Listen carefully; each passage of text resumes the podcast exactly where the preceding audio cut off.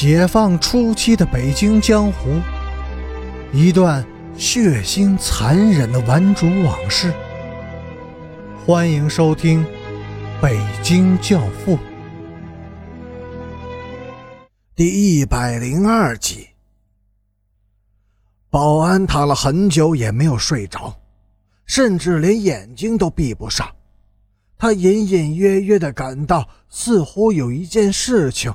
被他给遗漏了，而这件被遗漏的事情却正在给他们带来某种想象不到的危险。这件事儿是什么呢？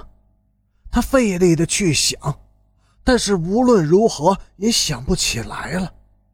这更使他感到恐惧和不安，因为他确信这件事是存在的，也就是说。危险正在一步步的向他们逼近。女人又爬上了床，保安紧紧的闭上了眼睛，腮边和额头被女人热热的吻了好一会儿。他想张开双臂去抱女人，把她压在身下，挤压她，揉搓她，以卸去淤积在内心的憋闷和疲劳。但是。那件被忽略的事情始终在搅扰着他，使他对女人的兴趣一下子又消失的无影无踪了。他飘飘忽忽的正要进入梦乡时，突然一下子又惊醒了，是妇人扫地的声音惊醒了他。蓦地，那件事被他想起来了。进胡同的时候，胡同的地面很干净。像是刚刚有人扫过一样，但是扫街的人呢？那个扫街的人一定看见了他们。保安立即推醒了周凤天，但是已经晚了。胡同里已经传来了一阵嘈杂的脚步声，正在向这边逼近着。他妈的，有人报告了！保安沉着地说着。把匕首和小八音盒随手扔进了床底下。凤天，我先出去，过一会儿你再走。他那双阴沉沉的大眼睛死死地盯着周凤天。多保重。说完，他推开屋门冲了出去。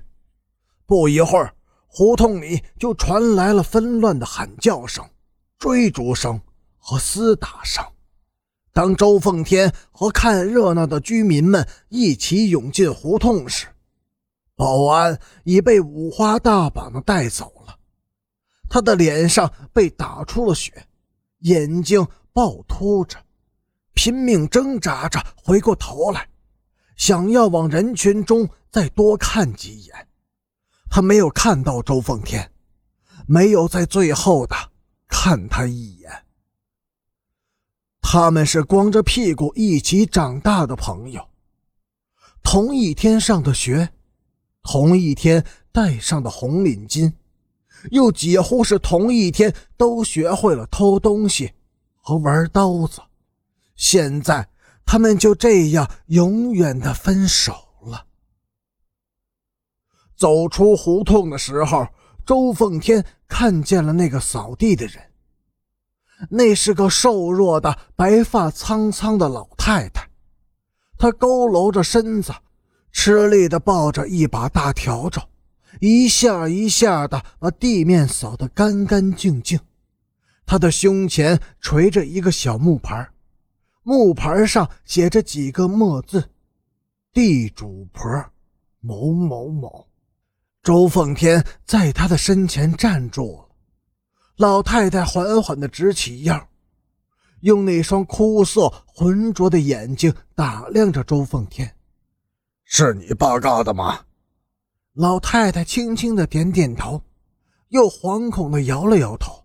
“您办了件好事儿。”周奉天又默默地看了老太太一眼，然后拖着沉重的双腿，缓缓地走了。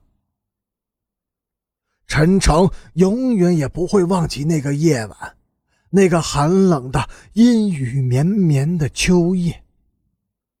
傍晚，他们在德胜门城楼的脚下见到了周凤天。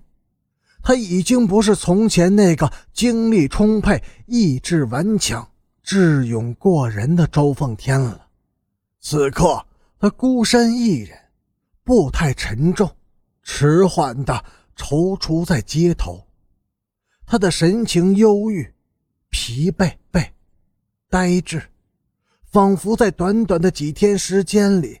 他一下子就走完了从青年到暮年的那段漫长的路程，现在的他，仿佛正在孤独的面对着人生最后的旅程。